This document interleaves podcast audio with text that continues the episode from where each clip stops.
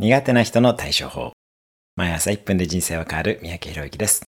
ほとんどの人はなんとなく苦手な人をなんとなく苦手なままにしてしまいます。話さないし知ろうとも知りません。ただ、想像と違って親しくなるケースや苦手な人からも好かれる術が得られるケースもあります。ここの心理的な壁の排除を意識していると、ほとんどの人より機会が圧倒的に増えます。私はサラリーマン時代は苦手な上司を食事に誘うようにしていました。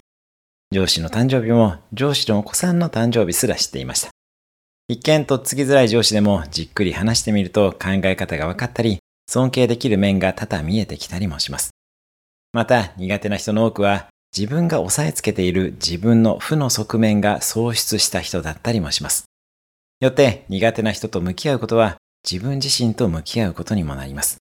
もちろんどうしようもない人の元からは立ち去るべきですが、誰かを苦手と感じた時には、そう感じる自分自身と向き合ってみてもいいものです。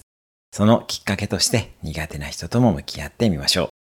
それではまた毎日1分で人生は変わる三宅宏之でした。